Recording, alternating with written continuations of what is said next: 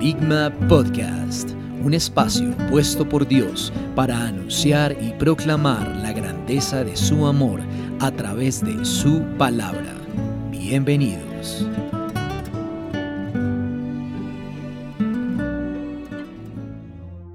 Hola, soy Julián Gil y quiero saludarte en este día. Doy gracias a Dios porque nos permite conocer su amor a través de su palabra y también permite que podamos escuchar estas enseñanzas mediante el uso del Internet, las redes sociales y plataformas tecnológicas. Nuevamente, muchas gracias por recibir este mensaje de parte de Dios y tomarte unos minutos para escuchar este podcast.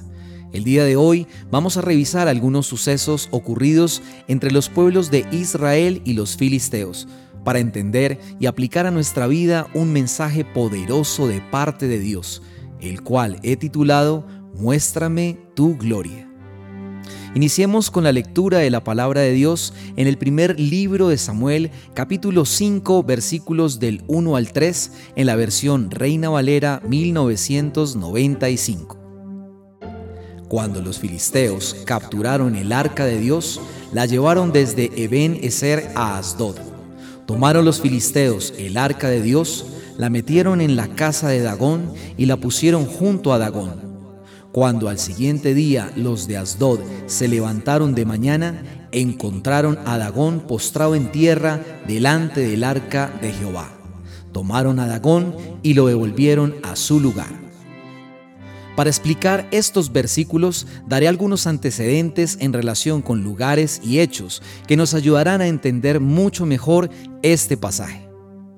Recordemos que los filisteos eran un pueblo procedente de Caftor, lugar que solía identificarse con la isla de Creta. A comienzos del siglo XII a.C., este pueblo se instaló al sur de Palestina, cerca de la costa mediterránea, y allí estableció la Pentápolis filistea, integrada por las ciudades de Gaza, Gat, Ascalón, Asdod y Acrón. Asdod, lugar donde sucedieron los hechos mencionados en la palabra, fue asignado a la tribu de Judá tras la conquista de Josué a la tierra prometida, tal como lo menciona el libro de Josué capítulo 16 versículos 46 y 47. Actualmente Asdod es un importante puerto marítimo y pesquero de Israel. En tiempos del profeta Samuel, el pueblo de Israel libró una gran batalla contra los filisteos, en la que Israel resultó vencido. En esta batalla murieron 30.000 hombres de Israel. Como un hecho importante, el arca de Dios que fue llevada al campamento de batalla por el pueblo de Israel fue tomada por los filisteos y llevada a Asdod. Resulta necesario mencionar que el arca de Dios significaba para el pueblo de Israel una señal visible de la gloria y presencia de Dios. Es probable que fuera la primera vez que el arca hubiera sido llevada a un campamento de batalla, por lo que se esperaba que este hecho condujera a una victoria sobre los filisteos. Sin embargo, y como lo mencioné, no fue así.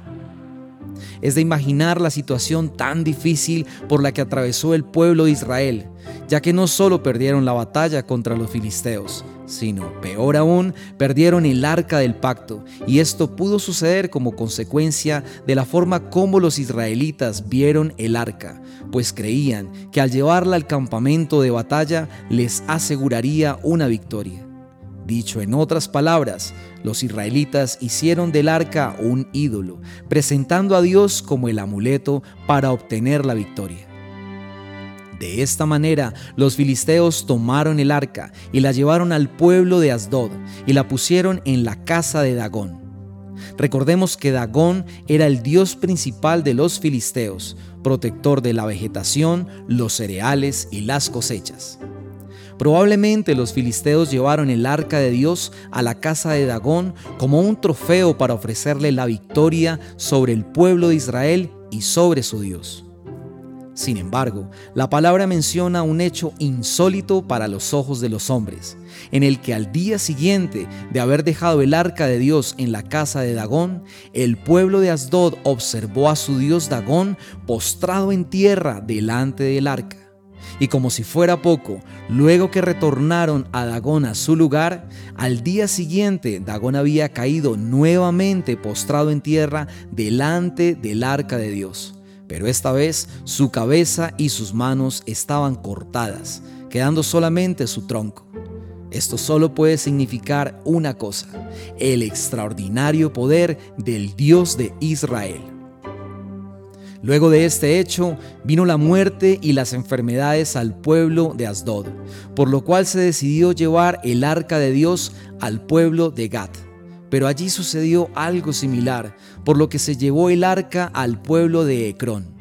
Finalmente, los filisteos decidieron retornar el arca de Dios al pueblo de Israel, ya que donde quiera que llevaba el arca, ésta dejaba muerte y enfermedad a los filisteos.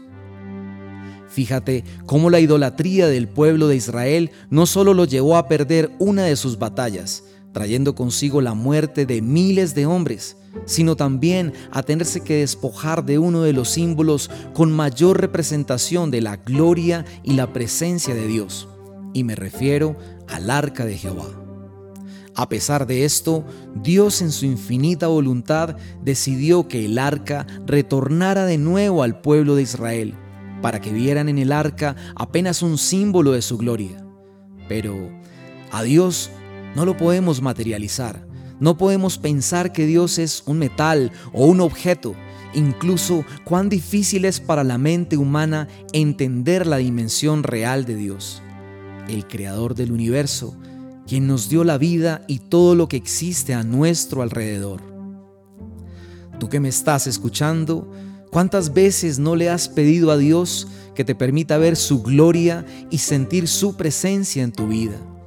¿Cuántas veces no le has fallado y sin embargo Él sigue estando allí esperando el momento en el que tú decidas hablarle para poner a sus pies todas tus dudas, tus debilidades, tus errores, tus faltas y tus pecados? Señor Jesús, Escucha a mi hermano o a mi hermana que en este momento cierra allí sus ojos para pedirte perdón por aquello que ha entristecido tu corazón. Permítele que en este momento haya un profundo arrepentimiento por aquellas palabras que ha lanzado sin pensar, incluso en contra tuya, por aquellas acciones en las que se ha dejado llevar por la impaciencia, por la ira, por esos actos con los que ha tentado contra su propio cuerpo, contra su integridad física y psicológica, por aquellos pensamientos que provienen de su carne y que lo han tenido atado todo este tiempo. Tómate un instante para darte cuenta de aquellas malas decisiones que han traído lamento y desgracia a tu vida para que hoy y en el transcurso de esta semana tú puedas orar con Dios y dejar todas tus cargas en la cruz del Calvario, donde Jesús dio su vida por ti y por todos nosotros. Así que pídele a Dios que te permita ver de nuevo su gloria. Y allí donde estás, dile ahora mismo, Señor, quiero ver tu gloria, quiero sentir tu presencia Quiero actuar conforme a tus principios. Quiero obedecer tus mandamientos y vivir una vida conforme a tu propósito. Te adoramos, Señor, te bendecimos y te glorificamos. Amén y amén. Deseo que a partir de hoy y durante esta semana puedas experimentar la gloria y la presencia de Dios en tu vida, para que cada cosa que hagas la pongas a los pies de Dios para contar con su aprobación. Muchas bendiciones.